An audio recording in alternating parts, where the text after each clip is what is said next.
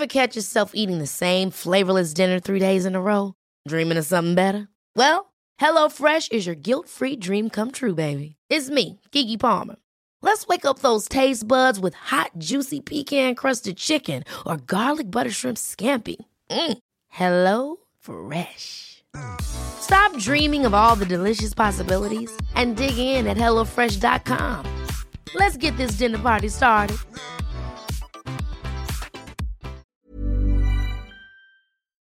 Herzlich willkommen, meine Damen und Herren, bei dem Animus Podcast mit meiner Wenigkeit, meiner bescheidenen Wenigkeit bei der heutigen Episode, denn mein Gast ist einer der Mount Rushmore Goats auf meiner Liste, Greatest of All Time deutschen Rapper Afrop. Herzlich willkommen. Herzlich willkommen. Oh, was für eine Introduction, Bruder. Bro, es ist mir eine unfassbare Ehre. Und jeder, der jetzt sagt, ey, der schleimt, weil Afrop ist jetzt bei ihm in der, äh, im Podcast drin, kann gerne die letzten Folgen sich anschauen, äh, anhören. Jedes Mal, wenn es eine Goat-Diskussion gab, warst du in meiner Goat-Liste drin, nicht nur in meiner, Ne, es gab viele, die dich in der GOAT-Liste mit drin hatten. Nicht nur Hall of Fame, weil bei mir gibt's immer GOAT. So, das sind so die fünf krassesten aller Zeiten. Und dann gibt es die Hall of Fame. Und du bist nicht nur bei mir auf jeden Fall in der GOAT-Liste drin. Und ähm, es ist mir eine unfassbare Ehre. Es ist auch unser erstes Gespräch. Wir wollten anfangen, Smalltalk zu machen. Und ich habe gesagt, Bruder, lass uns am besten direkt aufnehmen, weil das die Magie einfach ist. Ne? Herzlich willkommen erstmal. Vielen Dank, dass du dir Zeit genommen hast. Ich danke dir, danke dir vielmals. Und ich habe ja auch mal ab und zu mitgekriegt, dass du hier und da auch mal was Gutes auch mal über, weißt du, es ist nicht äh, normal, dass andere Rapper auch mal was Gutes über einen sagen, ohne dass sie ihn kennen. Weißt Ja, du? So ja. immer, man kennt sich und so, aber jetzt, dass jemand einfach aus dem Nichts auch mal eine Line droppt in seinem Freestyle im Radio, weißt du, und Ja. nicht erwähnt, da habe ich auch gedacht, wow. Und nice Ja. gespittet, einfach perfekt, das war clean. Dankeschön, Das- Bruder. Danke Das war äh, Curse, Azad, Afro, Bushido, Torch, meine Stimme siehst, Deutschrap, Siegeshorn, durch Hip-Hop wurde ich geboren, irgendwie so, ne, geformt. Ja, und es ist die Wahrheit. Es ist also, ich nehme dich mit in das Jahr, ich weiß nicht mal, ob es 99 oder 2000 war, als ich Rolle mit Hip-Hop, das erste Mal, also Reime Monster kam raus.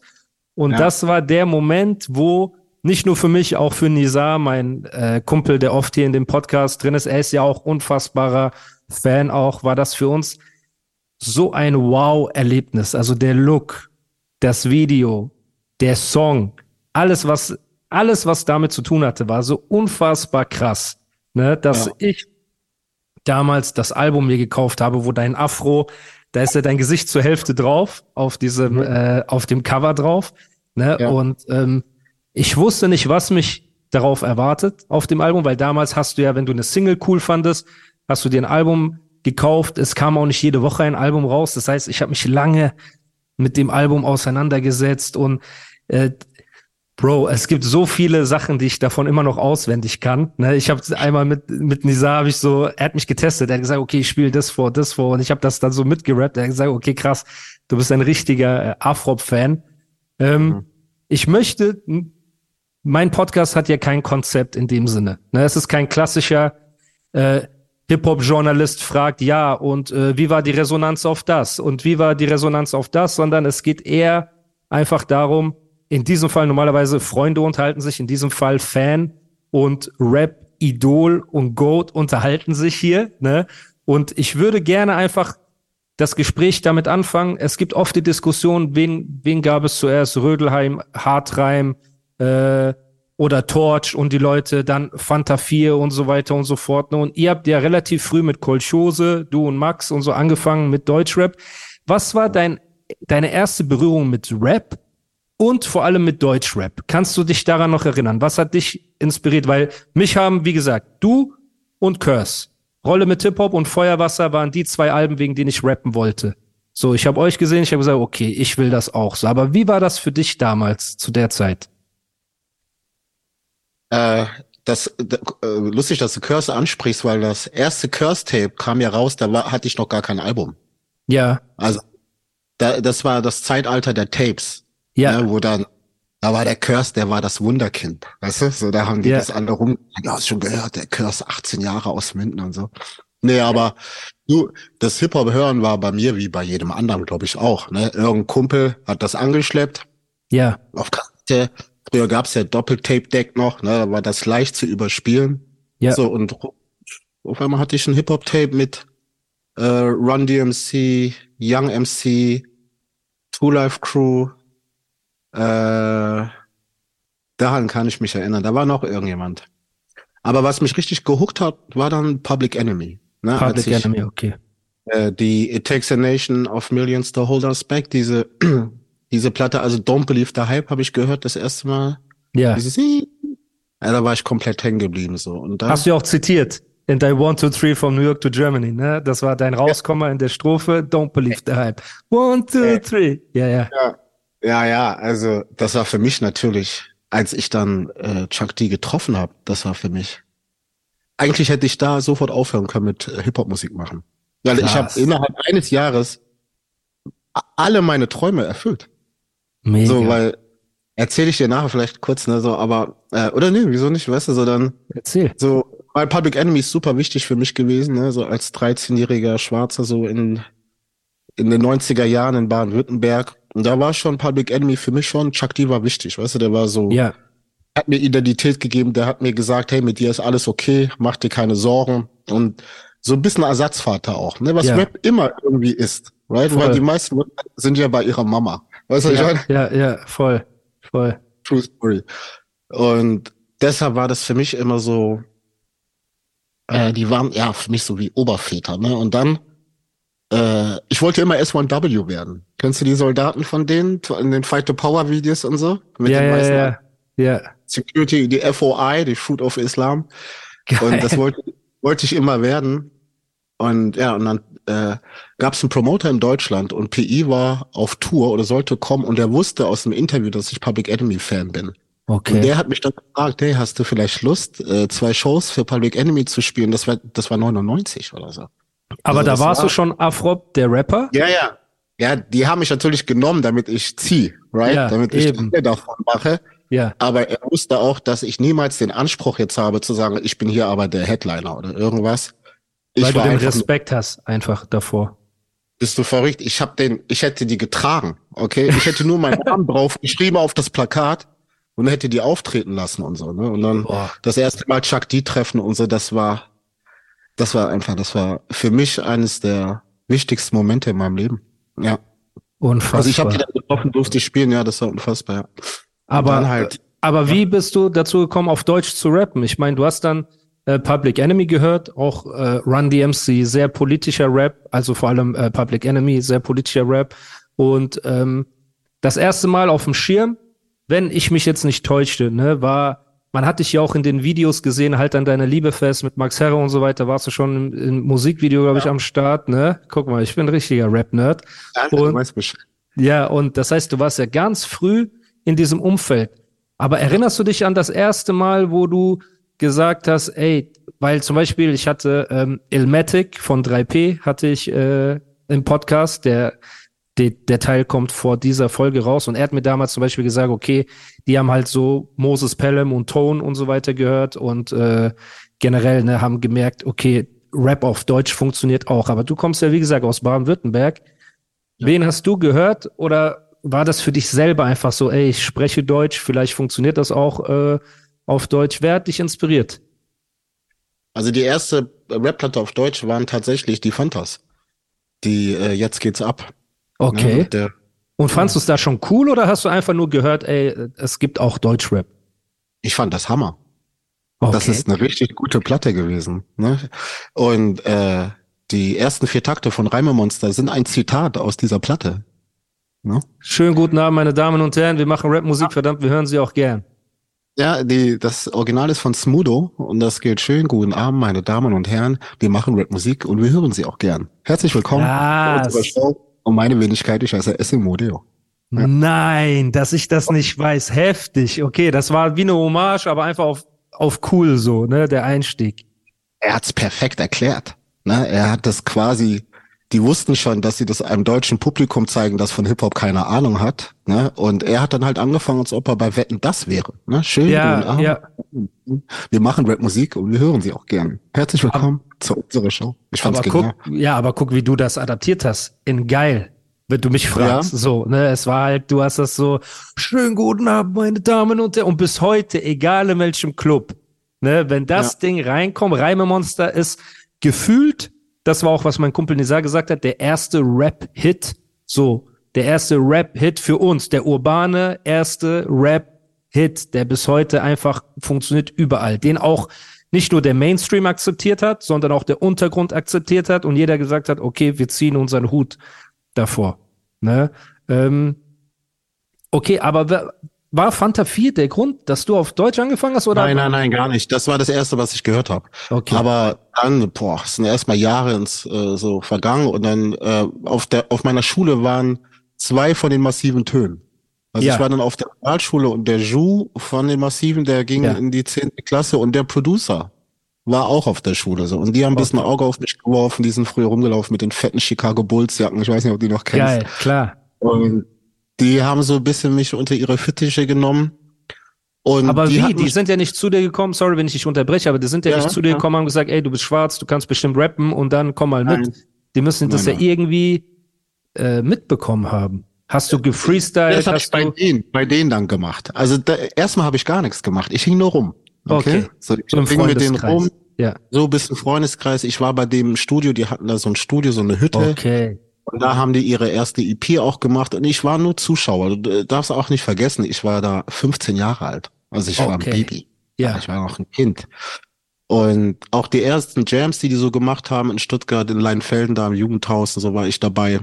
Ich habe das eher so als Beobachter erstmal mir alles angeschaut und Ja. irgendwann mal, zwei, drei Jahre später, habe ich dann erstmal über das Freestyle, ne, ich habe da so Ja. auch mal hier und da ein paar Freestyles gedroppt und irgendwann mal habe ich gesagt, okay, ich schreibe jetzt meine eigenen Texte und es war klar, dass ich das auf Deutsch mache. Es kam nie Ja. was anderes. okay. Aber ich meine, die Kolchose war ja ein Zusammenschluss aus äh, vielen verschiedenen Rappern gewesen. Ne? Ähm, wo man dich aber, ich glaube, also massive, war, war sie nicht auf deinem ersten Album mit drauf? Der hat produziert. Der hat produziert, genau, Ja. so.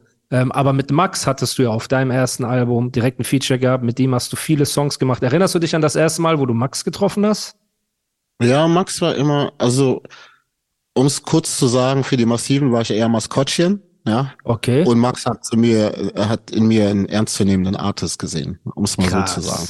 Okay. Und der, ja, er ist jemand, der räumt Leuten immer viel Platz ein, ne, und lässt sie dann auch äh, in ihrem Wesen so, er lässt sie dann auch wirken, wie sie Mhm. sind, ne. Ja. Und das konnte ich immer machen. Und ich habe natürlich am meisten von der Kolchose immer mit Max zu tun gehabt. Ja. Das hat man ja auch das Gefühl gehabt. Ihr habt ja auch krasse Singles zusammen gemacht. Er war auf deinem ersten Album drauf und alles zusammen.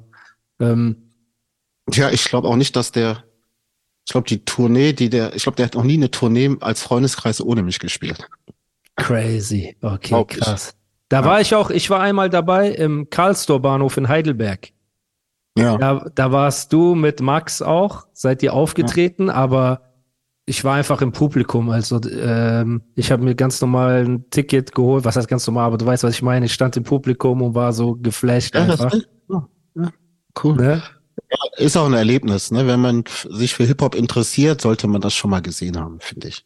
Das Man sollte auf jeden Fall auch, also du bist eine feste Säule des äh, Deutschraps, ne, in meinen Augen. Und du bist das, was Public Enemy für dich war, warst du und viele auch aus der damaligen Zeit, was ich heute ja vermisse, dieser politische, stolze, schwarze Rap, den ihr ja nach vorne ge getragen habt. Ne? Das war ja, ich habe so für mich das Gefühl gehabt, korrigiere mich, wenn ich falsch liege, aber Max kam ja aus dieser linken Antifa Bewegung eher, ne? Das war so ein bisschen, also ohne, um, ohne das es extrem zu meinen, aber ähm, er erwähnt das ja auch. Ja, also Max mal, ne?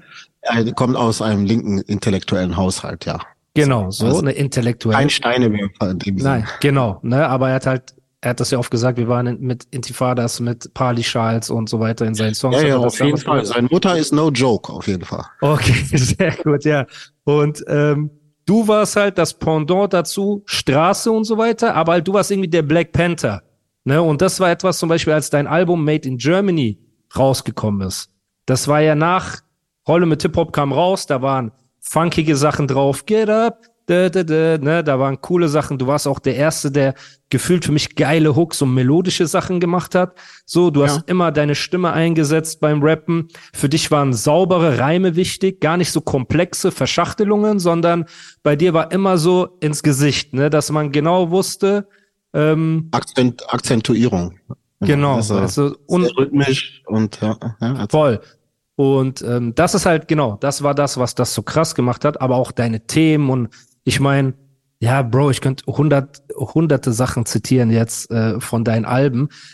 Aber als Made in Germany rausgekommen ist, so, und du kommst dort reingelaufen, schwarz angezogen, wie ein Black Panther, der reinkommt und erzählst, was abgeht. Und auf dem Album waren so viele. Du hast eine der krassesten Lines für mich aller Zeiten gedroppt im Deutschrap. Und das ist so mäßig, ähm, sie sagen irgendwas äh, wegen der dritten Welt, ich mhm. suchte nach der dritten und auch nach der zweiten, doch alles, was ich fand, tut mir leid, war nur die eine. Ja, ihr tollen Christen, seid ihr so nette Vereine. Ich habe es im Gefühl, mit ihm kommt ihr nie ins Reine. Ich, ich will gar nicht auf, auf die Christenlein gehen, sondern einfach, dass die Leute, dass du gesagt hast, ey, dritte Welt, ich suchte nach der dritten, ich suchte nach der zweiten, alles, was ich fand, tut mir leid, war nur die eine. Ist ja eine. Ever catch yourself eating the same flavorless dinner three days in a row? Dreaming of something better? Well, HelloFresh is your guilt-free dream come true, baby. It's me, Kiki Palmer. Let's wake up those taste buds with hot, juicy pecan-crusted chicken or garlic butter shrimp scampi. Mm. Hello Fresh. Stop dreaming of all the delicious possibilities and dig in at HelloFresh.com. Let's get this dinner party started.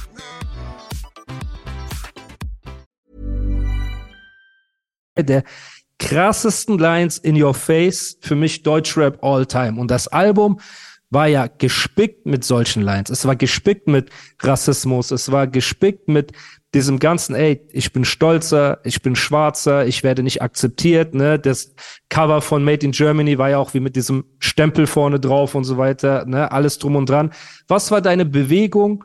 Was war deine Motivation, so ein Album zu machen? Weil man könnte glauben, dass nachdem du ähm, ja, mit Reimemonster gekommen bist und mit funkigen Sachen und das so abging. Natürlich, du hast auch mit Melly zusammen, Melly eine der krassesten für mich auch all-time, ne, Rapperinnen, so. Ja. Hast du auch den Love-Song gemacht gehabt. Ich wollte, es wäre so einfach. Doch ich weiß, dass ich dich nicht für mich alleine habe. Boah, Bruder, ich wusste damals gar nicht, was Piccolos sind. Du meinst, besorgte uns zwei Piccolos. Ja, das gefiel sehr. Ich kannte nur Piccolo von Dragon Ball und so weiter. Also es waren so viele krasse Sachen, ne, die ich da, ich habe das gehört und tot gefeiert. Man könnte ja. meinen, jemand in deiner Position, der so geliebt wird und geile Partymucke macht und bisschen, ne, du hast ja Lines gehabt, ich bin jung, schwarz, groß, mach den alten Omas Angst, scheiß auf ihren Respekt, scheiß auf ihre Akzeptanz. Das heißt, du hast ja immer so ein bisschen den raushängen lassen, so dass du kein, kein Hehl daraus machst, ne, ein stolzer Schwarzer zu sein. Aber man könnte jetzt meinen, Reime Monster funktioniert, ne, äh, Clubmucke funktioniert, ich mache jetzt weiter Partymusik, aber du bist komplett in die andere Richtung und hast gesagt, ey, jetzt wo ich eure Aufmerksamkeit habe, ne, ich bin nicht der Schwarze, der für euch tanzt und äh, so äh, quasi, du weißt, was ich meine, ich bin nicht der der äh, Roberto Blanco, sondern ich bin Malcolm X. So, ich bin der Black Panther. Ich komme rein und ich hau euch meine Message so ins Gesicht, dass ihr äh, gar nicht mehr wisst, wo vorne und hinten ist. Was war deine, dein Mindset dahinter, dass du so mutig ne, und so krass nach vorne gegangen bist nach deinem Erfolgsalbum Rolle mit Hip-Hop? Bro, das bin sehr beeindruckt, muss ich dir ehrlich sagen. Das ist so lange her. Und das ist genau 100 Prozent so, wie du es sagst. Krass. Also ich kenne, glaube ich, niemanden, der das so gut auf den Punkt gebracht hat, wie du gerade eben. Dankeschön, Bruder. Das, das ehrt mich. Sehr berührt, Bruder. Ehrlich, sage ich dir ehrlich. Und du hast vollkommen recht. Du wolltest das Wort nicht sagen, aber ich war für die der Tanzneger. Das stimmt. Ja? So die meinen, ja, Afrop ist äh, Lachen und Fun und irgendwie Leute haben mich auch nicht wirklich ernst genommen. Das hatte aber auch eine Vorgeschichte. Das war bevor überhaupt meine Platte rauskam, hat das schon einen Unterschied gemacht, dass meine Hautfarbe, um es mal so zu sagen, weil du sie auch ein paar Mal erwähnt hast, spielt eine große Rolle in meiner Karriere. Hm. Und äh, ob gewollt oder ungewollt, ne? Ich hatte natürlich keine Lust darauf, weil ich gehofft habe, ich komme hier in was rein, wo das keine Rolle spielt eigentlich. Ne? Wo ja, was eigentlich sogar von, von den Schwarzen kommt quasi. Du, das war mir egal. Ich lebe ja in Deutschland. Für mich ist ja. mein Leben weiß. Okay, ja. alles, was ich sehe, weiß. Das war für mich jetzt nichts äh, Kontroverses, dass äh, andere Leute, die nicht so aussehen wie die, die das machen, auch Hip-Hop-Musik machen. Ne? Und ich ja. habe auch, äh, ich war auch einer von denen, die gesagt haben, wir müssen da was Eigenes kreieren, ne? das eins zu eins zu kopieren. Und das war immer die Schwierigkeit auch in Deutschland. Ne? Ja, die Fantas haben mal was Kluges gesagt. Die haben gesagt, we are from the Mittelstand. Okay, we don't even try. Weißt du, wir, ja. wir wollen, klar, sind wir nicht schwarz, unterprivilegiert und kommen aus dem Ghetto. Ne? Wir sind Mittelstandskid, aber wir mögen die Musik. Und daran ja. ist nichts falsch. Und das ist ja das Geile an Rap. Spielt keine Rolle, wo du her bist. Ne? Du hast Access, ne? Und da gibt's auch keine Unterschiede. Aber es wurde bei mir ständig diese Unterschiede gemacht, schon bevor ich überhaupt äh, einen Vertrag hatte. Ne, bevor ich da auf diesen, ich war ja auf ein Echo, auf, auf Komet und diese ganzen Baden-Baden-Festivals. Und da war Max auch schon unterwegs, der hatte da schon einen Deal und äh, Leute haben mich so ein bisschen mitgekriegt. Der Michi Beck hat schon ein Auge auf mich geworfen, also Vormusik. Und da gab's so ein bisschen Diskussion, jetzt nicht bei Vormusik, sondern bei anderen Majors, wo es dann hieß, wieso soll man schwarze Rapper signen? Die gibt es doch schon. Ja? Krass. Also die Idee, sich zu emanzipieren, ist richtig. Ja? Zu sagen, ja. man will weg von Apps und sein eigenes machen, ist absolut richtig. Aber manchmal bei diesem Emanzipationsprozess passieren auch Sachen, die nicht so schön sind. Und, so, ne? ja. und ähm, ich hatte dann Riesenerfolg mit der ersten Platte und das, was dieses Bild, das es von mir so da draußen gab, die haben ja auch gesagt, ich wäre jetzt nicht der Klügste, ich wäre nicht der Hellste, dass ich so ein niedriges Vokabular hätte und so weiter. Was du als Qualität gesehen hast, war ja. für die anderen Defizit, weil es war schon äh, intellektuell deutsch geprägt, so Rap, ne? Das wurde gern, also bei Deutschland ist es eher inhaltlich. Ne? Vor so, allem, diesen, du warst auch Text. Seite an Seite mit einem der komplexesten Lyriker aller Zeiten, die wir haben in Deutschland. So. Ja. Das macht es nach wie vor für die Leute schwierig, mich zu kritisieren, weil er äh, quasi mich äh, verifiziert ne, genau. und sagt dazu. Genau. Alles okay, aber es ist schade, dass man das braucht, ne? Aber es, es ist so, ne? Also aber ja du musst auch überlegen. Die, die, sorry, oder? Sorry, wenn ich. Ja, ja, ja, aber nur ganz kurz, ja, ja. Merkt ihr das? Und dann ähm, habe ich das war ein Reflex, ne? Darfst nicht vergessen, ich war 22. Ja, ja das ist so unglaublich. Jung, ne? Ja, voll. Ja, und ich kam aus dem Nichts, verstehst du? Ich kam von, ja. ich war ein Straßenkid, niemand hat sich für mich interessiert. Du weißt, ja. auf einmal liegt da ein Vertrag von Sony Music und 4Music und BMG Publishing und so. Weißt du? Ja. Natürlich, äh, ah, ich habe mich geschmeichelt gefühlt, ne? Und dann, aber kam diese, dieser, dieses Bild von mir und weil ich ja Public Enemy geprägt war auch, wusste ja. ich, dass das eine Pflicht ist. Das ist nicht nur oh. etwas eine Gegenreaktion, sondern es ist meine Pflicht. Jetzt, ja, wie du schon gesagt hast, hast du gut erkannt, wo du die Aufmerksamkeit von allen hast, so eine Platte zu machen oder du wirst niemals in Ruhe schlafen können. Krass. Und ich habe es gemacht. Und ich bin sehr stolz auf diesen Jungen. Das war ja auch ein Kid, weißt du? Also, Unfassbar. Deine Analyse, deshalb tut mir leid für die lange Antwort, aber das hast Nein, du. Nein, bitte. Applaus für dich, Bruder, wirklich. Das Dankeschön. Wirklich sehr gut. Sehr gut. Aber das ist halt, wie gesagt, der Podcast ist nur dazu da, eigentlich in erster Linie, dass ich endlich mal als Nerd äh, mit meinen Rap-Idolen oder mit meinen Freunden über Rap in der reinsten Form philosophieren kann. Was ich, ja, was, was ich sonst nie kann, weil, weil mich halt deutsche Hip-Hop-Medien extrem langweilen. Und da ich ja auch selber Rapper bin und ich habe früher die Booklets studiert, Ne? Und für mich war halt nicht einfach, Afrop macht Made in Germany. Für mich war das, okay, ich muss verstehen, warum hat er das gemacht? Warum ist die Hook gesungen? Warum hier ein ganzes Stück? Warum da das? Und auch, du kannst ja, wenn wir dav davon reden, dass du 22 warst, das Gehör der Fans und der auch Kritiker und Labelchefs, Bro, wir reden über eine Zeit, wo ein äh, BMG-Label-Chef zu Echo Fresh gesagt hat, änder mal deinen Song, weil da Urinieren drin vorkam. Weißt du noch? Ich will dein Leben ruinieren. Jedes Mal, wenn du auf der Bühne stehst, will ich daneben urinieren. Und dieser Thomas Stein war das, der so, ja, ja, Ekrem. Also die Zeile nehmen wir dann mal raus, ne? Und ja, der, der Rest ist so hippity hopp, der gefällt mir. So, und wenn ich überlege, du bist zu dieser Zeit mit schwarzen Lederhandschuhen und auf Mantel und Malcolm X mäßig da äh, reingekommen und hast den Leuten gesagt, ey, so und so sieht das aus natürlich waren die alle vor den Kopf gestoßen, ne? Und auch die Art, wie du gereimt hast und alles. Ich meine, das beste Beispiel deiner, deines Zusammenspiels mit einem Max Herre ist für mich auch Exklusiv-Interview, ist so ein, ist so ein geiler Song, wo man merkt, ey, Max hat seine Stärken in dem Song und auch du hast deine Stärken, aber deine sind in your face. Weißt du, ich schreibe einen hm. Dreck über mich, wir schreiben Tracks über dich. Der Unterschied ist, unsere Raps lügen nicht. Chefredakteur, oh, auch wenn ich störe, komm in deine Redaktion. Stimmt das, was ich höre? So, also die Art, wie du gerappt ja. hast, war wie jemand, das einem ins Gesicht sagen würde. Unverschönt. Aber dann hast du einen Max,